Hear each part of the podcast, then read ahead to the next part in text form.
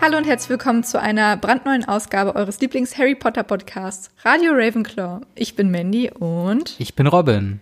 Na, wie geht's dir? mir geht's gut, danke. Und dir?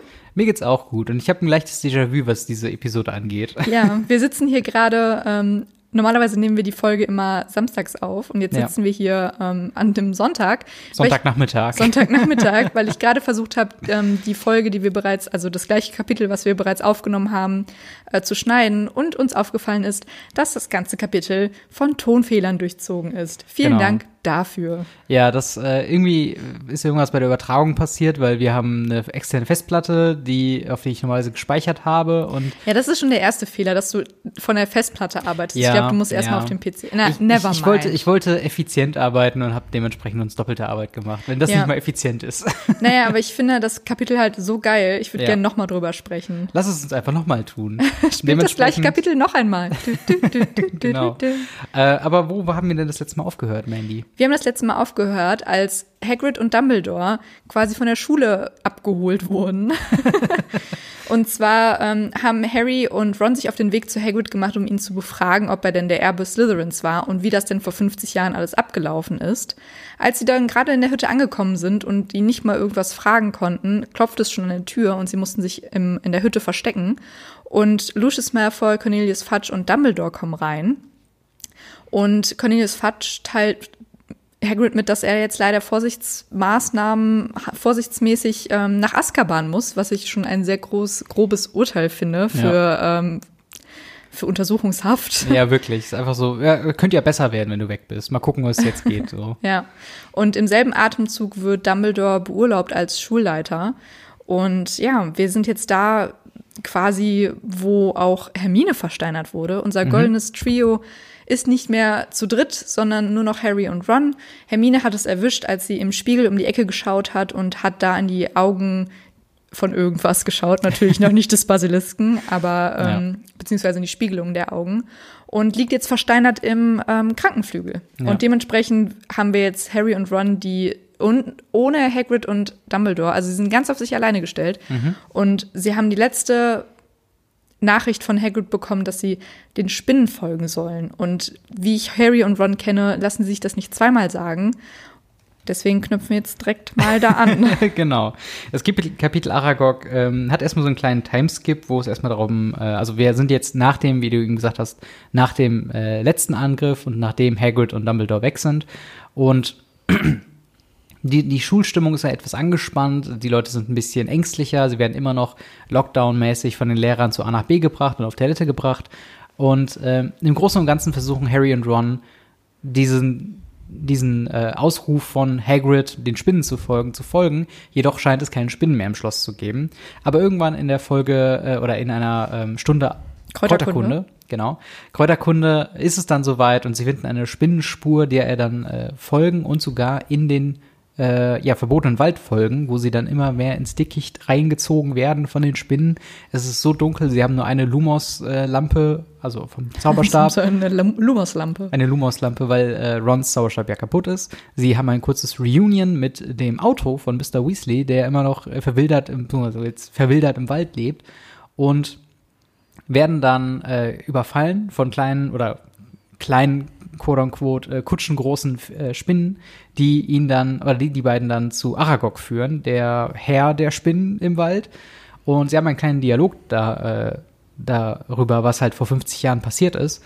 Und die Spinne, also Aragog, ähm, bestätigt, dass Hagrid nicht die Kammer des Schreckens geöffnet hat und ähm, dass das etwas, was in der Kammer des Schreckens ist, so fürchterlich ist, dass nicht mal Spinnen, nicht mal die Arogmantula ähm, darüber also den, den Namen des Geschöpfes sagen können. Also ein bisschen wie bei Voldemort. Ähm, daraufhin, nach dem kleinen Austausch, sagen Harry und Ron so, hey, danke, wir gehen dann halt jetzt. Und äh, dann sagt Aragog so, nope, es ist Mittagessen.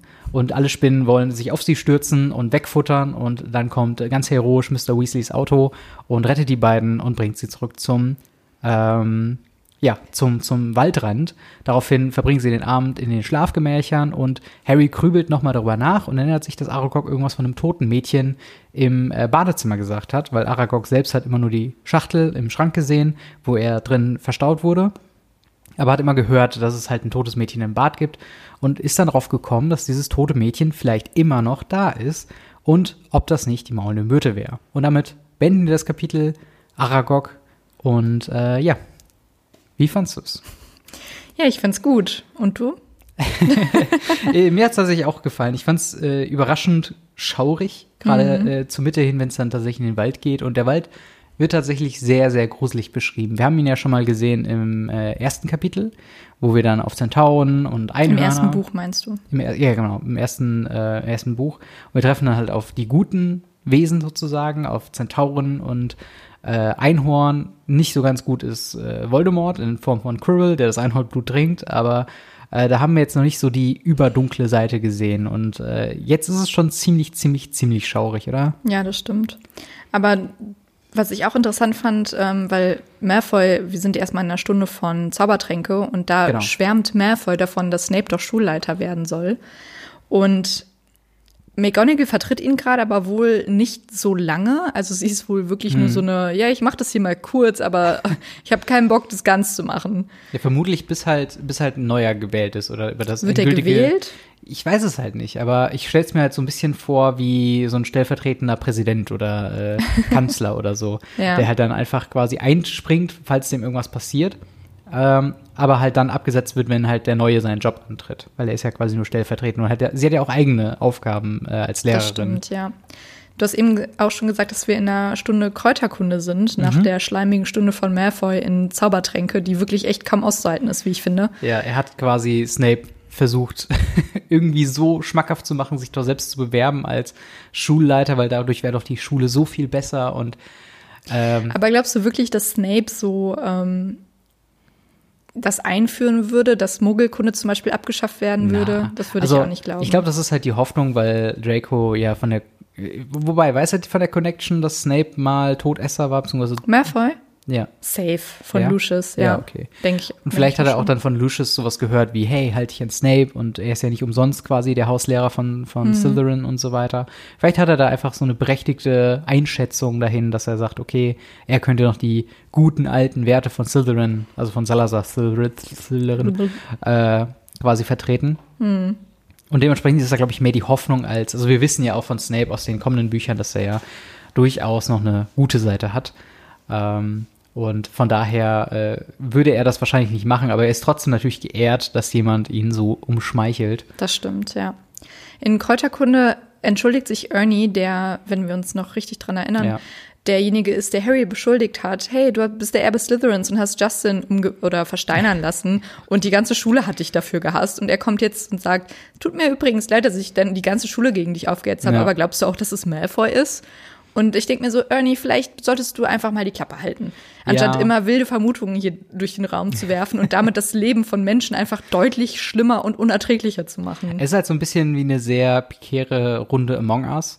Wo es halt immer heißt so, aber du warst doch da an dem Schalter und hast doch da irgendwas hochgeladen und äh, nein, nein, nein, du musst der, der muss der Imposter sein. Du musst es sein. dann heißt es so, ja gut, er war es nicht. Okay, sorry, aber meinst du nicht auch, dass er es war? Meinst du nicht, Ja. dass Malfoy es sein könnte? Er soll Und- einfach mal, er soll einfach mal den Bach, Ball fla- flach halten. Ja, einfach mal Wirklich. seine Aufgaben machen Wirklich. und dann, dann gewinnt man schon. Ja, stimmt. Aber ähm, die beiden, also Harry und Ron, finden dann, also erstmal akzeptiert Harry natürlich die Entschuldigung und dann finden sie die Spinnen, die sie die ganze Zeit gesucht haben, weil sie ja jetzt auch nicht so ausgiebig suchen konnten, wegen dem, ähm, dass sie von Lehrern überall hin begleitet werden und konnten Genau. deswegen nicht selber durchs Schloss laufen. Aber wo findet man Spinnen, wenn nicht in Kräuterkunde und im Gewächshaus? Und sie entscheiden sich dazu an dem Abend selber, in den verbotenen, also sie sehen, dass die Spinnen in den verbotenen Wald gehen Mhm. und wollen dann mit dem Unsichtbarkeitsumhang quasi heute Nacht na danach gehen. Warum nicht am Tag? Keine Ahnung. Ja, wahrscheinlich einfach nur, weil sie am Tag mehr auffallen würden, dass sie fehlen. Ja, Also, okay, das stimmt. Das nehme ich mal. Also ich finde es auch spannend, wie wenig der Tarnumhang irgendwie äh, eingesetzt Ja. wird. Ähm, aber ich muss auch gerade dran denken, im ersten Teil haben wir diesen Verweis von vermutlich Dumbledore bekommen. Also, nee, ist das Dumbledore, der den Umhang gibt, ne? Ähm, oder McGonagall, also man weiß es nicht wirklich, Okay. glaube ich. Aber ich, also okay, sagen wir mal, es ist Dumbledore, äh, der auch meinte, gebrauche ihm weise, Mhm. was ja auch nicht ist, gebrauche ihn, wann immer es dir gefällt. Naja, aber wenn du ihn schon hast, warum solltest du ihn nicht gebrauchen? ja, das stimmt, aber vielleicht, weil da die Chance halt höher ist, dass du erwischt wirst und dann halt die Leute aufmerksamer sind, was halt Unsichtbarkeit angeht, weißt du, wenn du einmal Harry erwischst mit einem Tarnumhang, Da sagst du, okay, du, du, du, du gehst jetzt sofort wieder in den Gemeinschaftsraum, aber nach, nach dem Moment bist du ja doppelt so wachsam und versuchst vielleicht auch einfach mit deinem Körper mehr Raum einzunehmen, anstatt einfach nur sich auf deine Augen zu verlassen, sozusagen. Ja, vielleicht. Hm. Hm. Oder es könnte dir auch eigentlich egal sein. Nun gut. Im, ähm, im Gemeinschaftsraum, da müssen sie ja jetzt ab 18 Uhr immer ähm, abhängen. Schön und warten, bis sie schlafen gehen können. Ich habe mich auch gefragt, haben sie eigentlich keine, ähm, keine Bettzeit? Weil da steht, dass ja. sie bis nach Mitternacht wach waren und diese Kinder sind halt elf und haben am nächsten Tag Schule. Ist halt wahrscheinlich in der eigenen Verantwortung, ne? dass sie dann äh, lernen müssen, dass wenn sie dann bis zwei Uhr Snape explodiert zocken oder so, dass sie dann halt einfach dann in Verwandlung dann müde sind und dann müssen sie halt damit rechnen. Und das ist also halt, ich hatte ich, schon früher eine feste Bettzeit, da musste ich auch ins Bett. Nee, ich, ich habe es genau auf diese schmerzhafte Art und Weise gelernt. das war wirklich so, äh, keine Ahnung, zuerst mal eine Konsole im, im, äh, im Zimmer gehabt und dann auch schlafen gehen, wann ich halt wollte und so weiter. Und dann am nächsten Morgen ist sehr, sehr bereut. Und dann, natürlich hat meine Mama dann immer wieder gecheckt, okay, zockst du noch oder schläfst du schon? Und ähm, ja, dann irgendwann musste man natürlich dann schlafen. Aber im Großen und Ganzen hätte ich natürlich auch weiter zocken können, ich hätte nur aufmerksamer sein müssen, aber es ist natürlich nicht sinnvoll. Mhm. Ich denke mal, die Leute, also gerade in einem Internat ist man ja schon mehr auf sich selbst irgendwie, also man muss sich selbst den Tag organisieren, man kann sich nicht so auf die Eltern verlassen. Mhm. Also gibt's ja nicht da. Ja, aber es gibt halt solche ähm, ja, Aufpasser, sag ich mal. Hast du früher Schloss Einstein geguckt? Mhm. Da gab's auch immer die, ich weiß nicht mehr, wie sie heißt, aber sie hat auch immer für Recht und Ordnung gesorgt. War das, war das das mit diesen komischen äh, Intro-Musik? Alles ist, alles ja, oh ist relativ normal. Und das ist halt das Ding, ich habe das irgendwann mal in der, in der Kopierung gehört von so, weiß nicht, sechs Leuten. Ich weiß nicht, ob, warst du auch, ich glaube, du warst da auch dabei, Natürlich, oder? klar, aber es gibt mittlerweile auch die Folgen alle auf YouTube. So. Ich gucke die halt, ich habe die von einer Weile angefangen, wieder von vorne zu gucken. Ich muss sagen, es ist, es ist ja. immer noch gut. Das, ich find's halt so witzig, weil dieser Song triggert halt bei mir gar nichts und trotzdem oh, alle doch. im selben Raum mit mir fangen auf, oh mein Gott, das ist es, das ist die Serie und ich denke, was zum Teufel habe ich verpasst? Und das, liebe HörerInnen, ähm, sagt euch, dass Robin viel zu alt für diesen Podcast ist. Hm. Ja, das stimmt. Nein. Was soll ich sagen? Aber kleiner Fun Fact, und zwar hast du eben ja schon ange, angeschnitten, dass sie im Gemeinschaftsraum Snape explodiert spielt. Mhm. Und das ist tatsächlich ein Übersetzungsfehler. Okay. Ähm, weil der im Englischen heißt es Exploding Snap, also nicht Snape, sondern Snap. Mhm. Und der Übersetzer. Also oder was?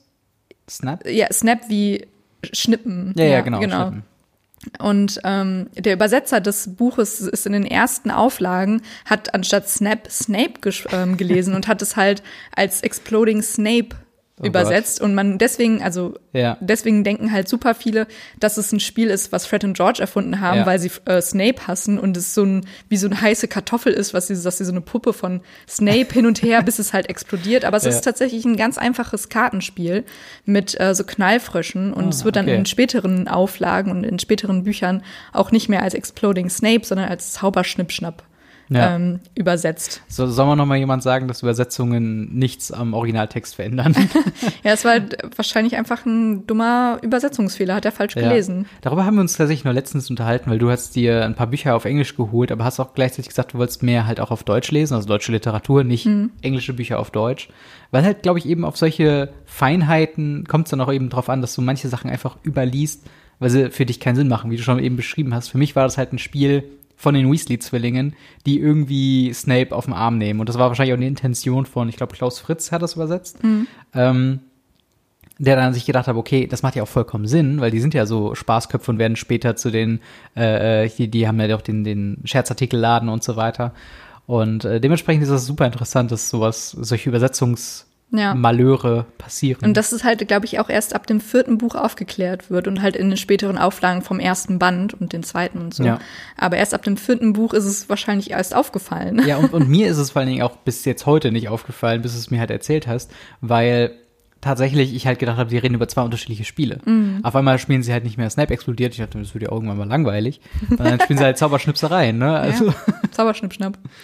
Naja, die beiden schleichen sich dann nach, kurz nach Mitternacht aus ihren Betten raus mit dem Tarnumhang. Mhm. Und da habe ich mich gefragt, weil sie ja immer durch die Porträts, ähm, ja. wie, inwieweit haben Porträts, also fühlen die was oder merken was? Weil zum Beispiel im, im dritten Teil, wenn Harry durch die Korridore nachts geht und mhm. ähm, sein Zauberstab Licht anhat und Peter Bet Pettigrew sucht, sagen die, ähm, Gemälde nämlich auch, hey, mach das Licht aus, wir wollen Ja, schlafen ja. und so. Und merkt die fette Dame in dem Porträt, also die gehen ja durch die fette Dame durch, um in Mhm. den Gemeinschaftsraum zu kommen, merkt sie dann, merken die dann nicht, ähm, dass da unsichtbare Menschen oder dass sie aufgehen muss oder so. Und dann zum Beispiel Ja. im Lockdown jetzt gerade auch, wo sie alle im, im Gemeinschaftsraum sein Mhm. müssen, ist es dann nicht irgendwie deren Pflicht, auch so ein bisschen zu sagen, hey Filch, hier ist gerade irgendwie was passiert oder Ja, also ich glaube nicht, dass halt die Gemälde zum einen so eine Agenda haben wie die Geister, die halt äh, dann nach dem Schloss irgendwo verpflichtet sind. Ich meine, es gibt so ein paar Sachen wie äh, als eine Schülerin oder so verloren wird bei den, ich glaube in Gefangene von Azkaban ist das ja so, dass halt irgendjemand gesucht wird ähm, und dann auch die Gemälde dann äh, anfangen mitzusuchen und dann so schauen, okay, wir können hier schneller äh, Ground irgendwie machen über unsere Gemälde und so weiter. Und es gibt diesen einen Gag, als im äh, Orden des Phönix die Gemälde ausgekippt werden von Filch, als sie alle abgehangen werden auf Ja. äh, Geheiß hin von der pinken Lady. Professor Umbridge. Professor Umbridge, genau. Und ich glaube schon, dass es halt irgendeine Korrelation zwischen Bilderrahmen und, also, also oder Bild, also der Leinwand, der physischen Leinwand und der Zeichnung ist, weil sie halt auf diese physischen Shake-ups und so reagieren und auch zum Beispiel an der Wand entlang in andere Gemälde reingehen. Aber ich glaube nicht, dass die Figuren im Gemälde einen Gefühlssinn auf dem Holz des, der Leinwand hat oder auf der Leinwand selbst. Ich glaube, es ist so ein bisschen wie, wenn sie quasi hinter Glas sind und quasi, wenn du dann von hinten an das Terrarium quasi dran klopfst oder so, oder dass wenn sich das bewegt, fühlen die Gemälde das nicht. Aber Weißt die? Gemälde können ja auch die Türen öffnen. Also du musst der fetten Dame ja das Passwort sagen und sie öffnet die Tür von sich aus. Also hat sie ja. ein. Gefühl für den Rahmen irgendwie. Naja, sie kann den auf jeden Fall manipulieren, wobei ich jetzt auch nicht weiß, wie genau halt das funktioniert, oder ob das halt eine Art von Magie ist, dass sie halt quasi, dass sie nur quasi diesen, diesen Check-up abhaken muss und dann heißt es, okay, jetzt ausführen von Tür öffnen. So Oder? ein Programmierer einfach. Ja. Wenn, dann. ja, genau. Aber ich glaube halt nicht, auch wenn du zum Beispiel ein Bild abhängst und dann umge umgedreht an die, an die Wand lehnst und du dann hinten über den Rahmen gehst, streichelst oder so, fände ich jetzt nicht an zu kichern. Ich glaube halt wirklich, Kitzel, kitzel, kitzel. ich glaube halt, dass die fette Dame es mitbekommen würden im Sinne von, wenn sie wach wäre und das dann aufschwingt, dass sie da natürlich die Bewegungen wahrnimmt, dass halt sich ihre Welt einfach verändert, dass sie so aufklappt. Ihre Welt. Oh mein Gott, was passiert hier? Wie awkward muss das sein, wenn du quasi deine Realität, also es ist ja für sie immer noch ein dreidimensionaler Raum, wo sie nach hinten und nach vorne gehen kann. Und dann bewegt sich wirklich die Welt, wenn du aus dem Fenster guckst, die klappt so weg. Das Ja. muss schon irgend, also wenn man es nicht gewöhnt ist, muss es super scary sein. Ja. Eigentlich. Aber äh, keine Ahnung, also wird das irgendwann mal aufgeklärt? Gibt es eine nicht. Enzyklopädie, wie Geister, äh, wie Gemälde funktionieren? Und vielleicht Geister? Vielleicht wissen es ja unsere HörerInnen. Also wenn ihr da irgendwie eine Theorie habt oder es sogar wisst, lasst Mhm. es uns gerne in den Kommentaren wissen. Und auch bitte, äh, woher ihr die Informationen habt, weil das mag ich immer ganz gerne, wenn man nicht einfach sagt, so von wegen so und so ist es und ich weiß das einfach, sondern das wurde mal gesagt in einem Tweet oder so oder das habe ich in dieser Bonusliteratur oder so äh, gelesen. Das wäre auf jeden Fall Hammer. Habe ich Bonusliteratur freigeschaltet. Achievement unlocked. Ja. Die beiden schaffen es dann mit dem Tarnumhang Richtung Hagrids Hütte zu laufen und holen sich da noch Fang ab, weil der natürlich als Schutzhund Natürlich. super Fang ist. Ha, Wortspiel. Und sie gehen dann in den Wald hinein. Du hast eben schon gesagt, es ist sehr, sehr scary. Und Harry sagt, er geht deutlich weiter rein, als er im ersten Jahr war. Und Ron war ja noch nie da. Ja. Und er hasst Spinnen. Und er hasst Spinnen. Es ist auf jeden Fall sehr, sehr gruselig. Und ich muss sagen, ich würde es nicht machen. Ich würde nicht in den Wald gehen in der Nacht. Naja. Sie treffen dann aber auch schnell auf den Fort Anglia. Und ähm, das ist wie so eine kleine Reunion. Und ich finde, ich stelle mir den Wagen auch immer sehr, er wird ja auch sehr mit voll mit Matsch und zerkratzt, weil er Mhm. jetzt irgendwie so ein, wie so ein wilder Hund ähm, da Ja. im, im Wald lebt. Und Und er freut sich wie ein Hund, das so wird es auch beschrieben, ne? ja. Und er könnte halt vielleicht auch für unseren neuen Kanal TV Riddle als Außenreporter da sein und sagen, hey, und heute die Einhörner sind wieder super aufgeregt, weil Einhorn wurde wieder ähm, getötet. Ausgesaugt. Wir haben Oder- hier einen Vampir unter uns. Oder halt tatsächlich so, äh, er wird so, und jetzt Live-Schaltung zum äh, Wagen Nach im Hagrid, verbotenen nach. Azkaban. Und dann ist einfach so der, der Wagen im Bild und das macht einfach nur Motorgeräusche. Dankeschön. Und jetzt wieder zurück. Lucius Malfoy. Genau. Ach ja. Ja, und ähm, also das ist zum Beispiel eine andere Art von, äh, wie wir es im Film haben. Sie treffen hier zuerst auf den Wagen, Ja. verabschieden sich dann wieder und merken dann, dass sie näher an Spinnen kommen. Warum, warum verabschieden sie sich eigentlich von dem Wagen? Sie könnten ja auch genauso ich glaube, sie werden dann so um fahren. den Bauch, ge, um den Bauch und dann Ach, werden stimmt, sie schon sie werden genommen. dann schon entführt. Ne? Genau, sie okay. werden entführt und von den Kindern von Aragog zu Aragog gebracht, Mhm. der ähm, riesig ist und in einer Spinnennetzkuppel im Wald lebt und ungefähr 100 Kinder hat. Ja. Und da können wir natürlich gerne auch noch mal den Eintrag in Fantastische Tierwesen lesen, Ja. was Aragog denn für ein Wesen ist. Genau. Ich muss die Seite gerade finden, aber natürlich die fantastische Tierwesen äh, in der Welt geschrieben von Newt Scamander. Es gibt ja auch zwei Filme Mhm. dazu, die äh, kein Lexikon einfach da sind, wie so ein Pokédex, sondern tatsächlich eine Geschichte erzählen, wie er auf diese Tierwesen getroffen sind. Und ähm, alle Lebewesen oder Tierwesen hier sind eingeordnet in Zaubereiministeriumsklassifizierungen von 1 bis 5. 5 ist quasi tödlich, on-site, rettet euch so schnell ihr könnt Sofort tödlich. sofort tödlich. Und eins ist quasi, äh, ist halt egal. Ein Haustier. Ist halt, ja, genau, ist Ein ein süßes Haustier. Ist, Haustier. glaube ich, bis drei kann man es bändigen. Ab drei dann mit äh, einer gewissen Klassif- Klassifizierung und ab vier wird es dann richtig, richtig, richtig gefährlich. Und wir haben den Eintrag zur Akromantula. Zaubereiministerium Klassifizierung Klasse 5, also saugefährlich. Und noch erweitert äh, von Harry bzw. Ron äh, um noch 1, 2, Neun. 3, 4, 5, 6, 7, 8, 9 Xe. Das heißt, wir haben hier ein Zaubereiministerium Klassifizierung Klasse 14. Der einzige ihrer Art. ähm, und äh, wird wie folgt beschrieben. Die Akromantula ist eine monströse, achtäugige Riesenspinne, die der menschlichen Sprache mächtig ist. Sie hat ihren, Umsp ihren Ursprung in dichten Dschungels von Borneo. Borneo. Borneo. Auffällige Merkmale sind ihr dichtes schwarzes Haar, das äh, den ganzen Leib überwuchert, die bis zu drei Meter langen Beine, die Klauen, die, eigen, äh, die ganz eigentümlich klicken, wenn die Akromantula erregt oder wütend ist, und schließlich ihr giftiges Sekret. Die Akromantula ist eine Fleischfresserin und bevorzugt ihre Beute äh, und bevorzugt große Beutetiere. Ihre Netze spinnt sie als Kuppel über dem Erdboden. Das Weibchen ist größer als das Männchen und legt in einem Wurf bis zu 100 weiche weiße Eier, die so groß sind wie Strandbälle. Also hier haben wir auch nochmal, also es wird auch äh, im Dialog von Aragog auf äh, quasi seine Frau eingegangen, die Hagrid so tierlieb wie er ist, ihr noch äh, quasi einen Paarungspartner zur Verfügung gestellt hat. Und was dann auch die ganzen anderen Akromantula äh, erklärt, die dann im Wald so hausen. Und die ist dann noch mehr, also noch größer als äh, Aragog. Ja, Was verrückt ist. sehr groß sein muss. Ja, vor allen Dingen, dass wir sie auch nicht sehen. Also nee, entweder ist sie- besser ist es. Ja, aber ich meine, wie verrückt wäre das, wenn äh, Aragog quasi nochmal ein, Re also ein Return, macht er nochmal einen Return? Taucht er später nochmal auf? dann, ja, also tot halt. Achso, okay. Ich dachte vielleicht irgendwie in, in der Schlacht von Hogwarts, dass er da nochmal. Nee, der stirbt ja vorher, im Ach so. fünften Teil. Das habe ich gar nicht mehr so auf dem Schirm. Nee, im sechsten Teil stirbt er. Poor guy. Ähm, nach sechs bis acht Wochen Brutzeit schlüpfen die Jungen. Die Abteilung zur Führung und Aufsicht magischer Geschöpfe stuft Eier der Akromantula als nicht verkäufliche Güterklasse A ein. Das heißt, Einfuhr oder Verkauf dieser Eier werden mit schweren Strafen geahndet. Dieses Tierwesen ist vermutlich von Zauberern gezüchtet worden, wahrscheinlich um Behausungen oder Schätze zu bewachen, wie es bei äh, wie es bei den auf magische Weise geschaffenen Ungeheuern häufig der Fall ist. Da ist noch eine Fußnote über einen sehr speziellen Fall, äh, wo das halt quasi so passiert ist, ähm, verwiesen. Und dann geht's weiter. Trotz ihrer fast menschenähnlichen Intelligenz lässt die Akromantula sich nicht abrichten und stellt eine große Gefahr für Zauberer und Muggel gleichermaßen dar.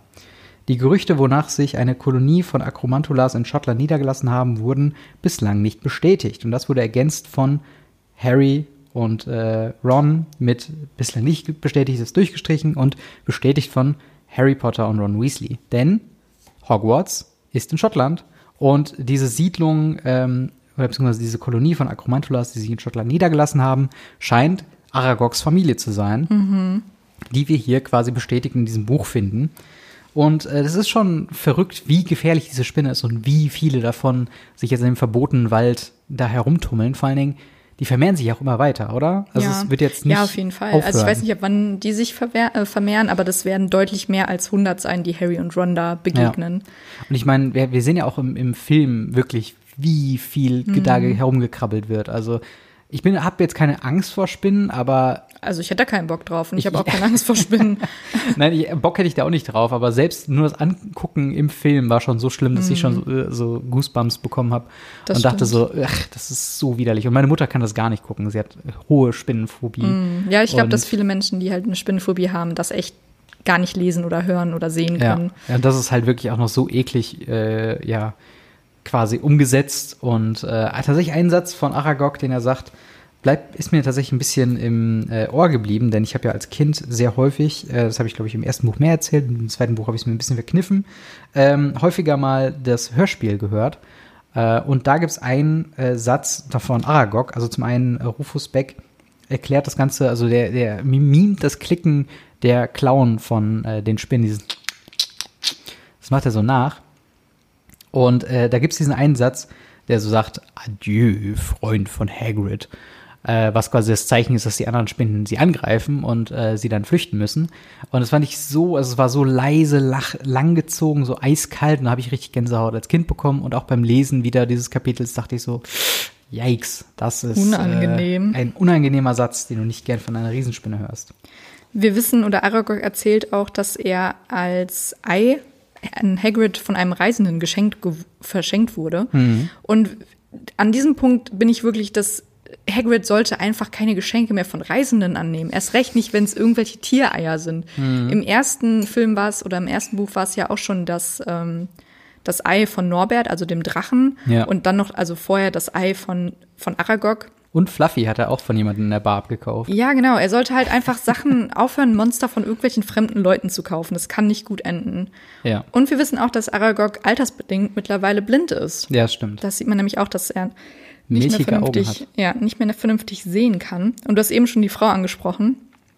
Und zwar heißt seine Frau Mosak. Hm. Und das ist äh, schottischer Slang oder wie sagt man, Teenager Ghetto Talk. Ghetto Talk. ähm, und heißt Filthy Woman. Hm. Also dreckige Frau übersetzt. passt wahrscheinlich zu einer Spinne in einem, in einem Wald schon ganz gut. Also rein die, die optische Besprechung, also die, äh, wie soll man sagen, optische Beschreibung dieser Ja. Riesenspinne. Aragog bestätigt, dass er nicht das Monster ist, was in der Kammer des Schreckens ähm, verweilte und dass Hagrid auch nicht der Erbe Slytherins ist. Er kann allerdings nicht sagen, was oder er möchte es nicht sagen, was in der Kammer des Schreckens für ein Monster ist, aber er hat enorme Angst davor und er spürt auch, was da drin ist. Aber er kann es, wie die Menschen halt Angst vor Voldemort haben und seinen Namen halt nicht sagen, ähm, sagt er das auch nicht. Und im Endeffekt haben Harry nur, also das ist ja auch schon viel, was sie erfahren haben, dass Hagrid nichts damit zu tun hat und dass es keine Spinne ist, die ihm ähm, in der Kammer des Schreckens lauert. Aber viel mehr haben sie nicht rausgefunden und sagen dann, wie du eben auch schon gesagt hast, ja, wir sind dann jetzt fertig hier. Ja, gut, dann äh, bis bald. Ja, genau. Aber so haben wir ja nicht mit Aragog gerechnet. Und dementsprechend werden sie angegriffen und es sind so viele Spinnen, dass sie keine Ahnung haben, wie sie sich verteidigen sollten. Bis dann sofort der Ford kommt, also das Ja. Auto von Mr. Weasley, die beiden und Fang einlädt und sie schnurstracks mit einer sehr, sehr holprigen Fahrt an den Waldrand zu Hagrids Hütte bringt und somit wieder ins Schloss. Und ich finde irgendwie, das ist so antiklimaktisch Mhm. und so viel weniger abenteuerlustig lustig als im Film, weil da war, haben sie ja noch gegen die Spinnen gekämpft Ja, und es hat ein bisschen gedauert, bis das Auto gekommen ist. Und im Film war es so, ja Leute, komm, ich bin da und ich fahre euch jetzt nach Hause. Das finde ich halt so, also, das ist vielleicht ein bisschen dumm jetzt, aber ich meine, dasselbe habe ich mich auch gefragt bei Cars, von wegen, wie fühlt sich das für ein Auto an, wenn es so einen eigenen Willen hat, wenn Menschen in ihm sitzen? Hm. Weil äh, irgendwie bei Cars sind es ja auch die Augen, sind ja die, die Scheinwerfer. Aber sitzen jemals Menschen bei Cars in den Nein, Autos? also das ist ja dieses Ding, ähm, es gibt ja so die Theorie, dass es quasi in der Nachmenschzeit spielt, wo die Menschen schon nicht mehr echt sind und so Wow. weiter. Also ein bisschen weird, aber trotzdem, aber wie fühlt sich das halt für den, äh, für den Wagen von Mr. Weasley an? Kann er, also kann er sehen? Fühlt er was? Fühlt er, wenn Leute drin sitzen? Ist verwildert? Er hat ein, wa- was, was geht mit ihm ab? So. Ich ähm, werde später mal nach unseren Außenposten schauen und bei TV Riddle werdet ihr dann davon erfahren. Ja, okay. Aber ähm, dadurch, dass Aragog auch nie erwähnt hat, was für ein Monster in der Kammer des Schreckens ist, kann Hagrid natürlich auch nicht wissen, was es für ein Monster ist und dass es ein Basilisk ist. Ja. Also wir hatten, glaube ich, ein, vor ein oder zwei Folgen mal gesagt, warum Hagrid es dann nicht einfach Dumbledore sagt, weil er es nicht weiß, weil er es nicht gesagt bekommen Hm. Stimmt, hat. ja. Ja. Und das Einzige, was sie noch wissen, ist, dass Aragog in einem Schrank von Hagrid aufgezogen wurde und den auch nie verlassen hat und dass ein Mädchen im Badezimmer gestor gestorben ist. Und das Genau. könnte natürlich, Harry zählt eins und eins in der Nacht zusammen und es ist die maulende Myrte vermutlich. Also sie Und- wollen da mal nachfragen. genau, sie wollen quasi. mal, also es ist ja die maulende Myrte. Ja. Aber sie, wissen noch nicht, sie werden erstmal nachfragen. Und somit sind sie ja im Prinzip fast schon in der Kammer des Schreckens. Also nächstes, Das nächste im Kapitel nächsten ja Kapitel schon. geht's darunter. Genau, das nächste Kapitel heißt ja schon quasi Kammer des Schreckens und ich bin noch gespannt. Bisher haben die Kapitel immer so äh, für mich immer die Erwartung geschürt, dass es dann direkt weitergeht, weil wir jetzt auch tief, tief, tief im letzten Drittel sind. Ähm, und auch schon jetzt äh, äh, Aragog, als ich das gelesen habe, habe ich gedacht, okay, die sind in dieser Hütte, sie folgen den Spinnen direkt in den Wald, aber nein, es vergehen ja noch mal ein paar Tage bis Ja. vielleicht sogar ein, zwei Wochen oder so. Und ähm, deswegen kann es natürlich sein, dass sie jetzt nicht direkt am nächsten Morgen zu Myrte gehen, sondern vielleicht vorher noch mal woanders Ja. herumstöbern, weil sie müssen ja auch noch Hermine im Krankenflügel besuchen. Was sie im Moment nicht dürfen, weil Was Hermine hat ja auch noch dürfen. den Zettel in der Hand. Genau. Was wo drauf steht, was sich in der Kammer be- Den noch keiner gefunden hat. Den Zettel? den Zettel, ja. Ja, ich glaube, sie hat die Hand halt so zu so einer Faust Ja, okay. gemacht und dann guckt man da ja nicht nach, was sie noch in der Hand hat. Ja, das stimmt wohl. Aber ich bin, ähm, ich bin mal gespannt, wie sie das im Buch umsetzen, weil im äh, Film ist das ja relativ instant eigentlich. Also sie kriegen mit, Hermine ist im Krankenflügel und dann äh, kommen die ja immer wieder zu Besuch und irgendwann finden die halt diesen Zettel. Aber das ist auf jeden Fall was, da werde ich im nächsten Kapitel mal die Augen aufhalten. Im letzten. Im letzten Kapitel wurde ja auch gesagt, dass vier Monate, dass es vier Monate her ist, dass Justin gefunden wurde. Und wie Mhm. lang halt einfach immer dieser Stretch von dem Buch ist, Ja, ist schon stimmt. krass, dass immer so viele Wochen vergehen. Und J.K. Rowling ist halt irgendwie auch nicht so gut darin, das zeitlich einzuordnen. Also es Ja. ist immer so, jetzt vergehen mal drei Tage, jetzt vergehen mal zwei Monate.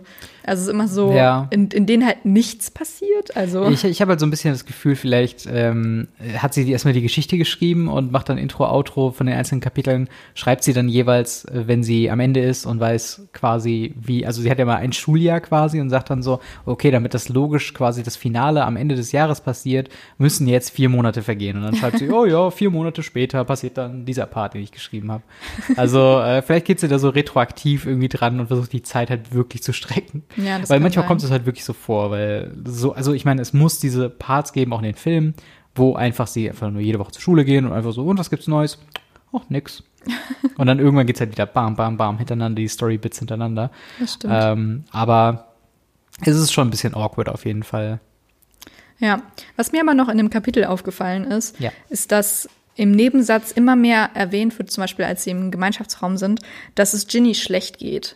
Und es wird immer so gesagt, ja, Ginny schaut irgendwie traurig aus oder sie sitzt einfach nur sprachlos daneben. Aber es wird immer irgendwie mit so einem kleinen Nebensatz in den letzten Kapiteln immer gesagt, Ginny geht's nicht gut Ja. und wirklich nicht gut. Und aber niemand kommt doch auf die Idee zu fragen, hey Ginny, ist alles okay?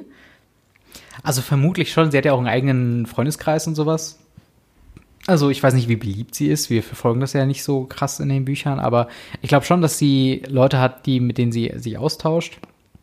Und ich glaube auch, dass die Frage manchmal kommt, hey, wie geht's dir? Und ich schätze mal, sie weicht der Frage so ein bisschen dann aus und sagt dann so vor wegen, ja, die ganzen, ganze Thematik mit Kammer des Schreckens ist schon irgendwie ein Bummer. Ähm, Ist schon irgendwie doof. ist schon echt unpraktisch. äh, und deswegen geht's mir so schlecht. Aber ich finde es auch halt spannend, ähm, wie sich das so staffelnd abnehmend von den, Neben, von den Eindrücken von Nebencharakteren auch immer weiter sich auf Ginny fixiert. Weil in den letzten Kapiteln haben wir immer noch mal, wir haben Percy gehört, von dem hören wir seit dem Angriff des Ravenclaw-Mädchen, was zeitgleich mit Hermines Angriff passierte. Ähm, nicht mehr so viel im Hintergrund, also so, was so die Eindrücke eingehen, wo er halt dann sehr prominent bei den äh, Wahlpflichtfächern Wahl dabei war. Und mittlerweile, und ganz am Anfang war ja noch Fred und George Weasley, Lee Jordan und die ganzen anderen Eindrücke noch dabei. Und jetzt scheint es sich so wirklich zuzuspitzen auf, ähm, der einzige Außeneindruck, den wir noch bekommen, ist Ginny.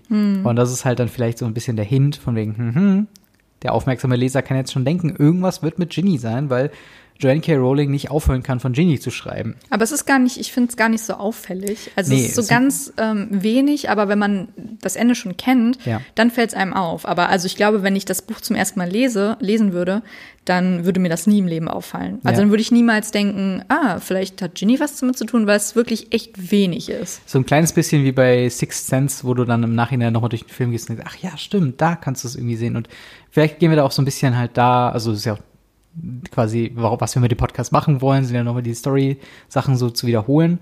Ähm, und na klar fällt uns das mehr auf. Aber jetzt gerade auch, als du es erwähnt, erwähnt hast, dass sie halt immer wieder im Hintergrund erwähnt wird, ist mir halt aufgefallen, dass wir in den letzten Kapiteln halt immer noch die anderen mit reingenommen haben, dass es sich halt jetzt so zugespitzt hat. Äh, ich glaube auch nicht, dass es mir beim ersten Mal, und gerade wenn Kinder das lesen, Ja, nee, ist mir never. garantiert nie aufgefallen, aber Ja. ähm, ist auf jeden Fall eine interessante Beobachtung. Das war, äh, das hat mich auf jeden Fall sehr beschäftigt. Aber das ist jetzt zumindest das Kapitel und wir sind aus dem verbotenen Wald raus zum Glück. Ja. Und ähm, es wird nicht besser, denn nächstes Kapitel, wie du schon gesagt hast, geht's in die Kammer des Schreckens. Genau. Und es ist das drittletzte Kapitel. Also Oh. wir sind, wir haben nur noch drei übrig. Und ja, ich bin gespannt, wie es denn jetzt letztendlich dazu kommt und ähm, wie es so alles beschrieben wird. Ja, vor allen Dingen, also wir wissen natürlich schon, was thematisch passiert, aber ich bin halt auf die Unterschiede nochmal zwischen Film und äh, Buch gespannt, weil das sind immer so die, das sind, glaube ich, immer so die Passagen, die immer recht nah am Buch sind. Das ist halt der Anfang und das Ende, weil das natürlich dann die Story halt am besten umschreibt. Und so Mittelparts, wie zum Beispiel ähm, der hier Geburtstag von fast kopflosen Nick ist rausgefallen, die Ja. äh, all solche ganzen Nebengeschichten sind halt sehr leicht dann rausgefiltert, weil sie bringen die Story nicht voran. Aber gerade hier wird es halt nochmal spannend, was sind da nochmal für genaue Unterschiede dann äh, zwischen Buch und Film drin und ja, Und dann kommt am Ende ja auch wieder unser Audiokommentar zum Film. Oh ja, also da könnt ihr ich mich auch quasi könnt ihr quasi hören, was es denn wirklich für Unterschiede im Film gibt, weil wir dann noch mal live den Film schauen und ihr könnt Genau. ihn dann quasi auch mit uns schauen, wenn ihr gleichzeitig auf Play drückt. oh ja, da habe ich auch auf jeden Fall Bock drauf. Ich und bin es auch gespannt. dauert nur noch drei Folgen, drei Ja. Wochen. Ich bin Vier. auf jeden Fall gespannt. Und wenn ihr schon mal vorlesen wollt, dann könnt ihr das äh, Kapitel von der Kammer des Schreckens schon mal gerne vorlesen. Ja. Und ähm, sonst hören wir uns wieder nächste Woche Montag. Genau, und schreibt uns vor allen Dingen äh, in den Kommentaren und äh, auf Twitter und wo auch immer. Genau, Äh, in, den, in der Videobeschreibung, in den Shownotes findet ihr die Links zu unserem Instagram-Profil, wo wir sehr aktiv sind, zu unserem Twitter-Profil und falls ihr Bock habt, auch auf, zu unserem Patreon. Und sonst habe ich, glaube ich, nichts mehr zu sagen. genau, dann äh, hören wir uns, bzw. sehen wir uns nächste Woche wieder. Haut rein, bis dann. Bis dann. Tschüss. Tschüss.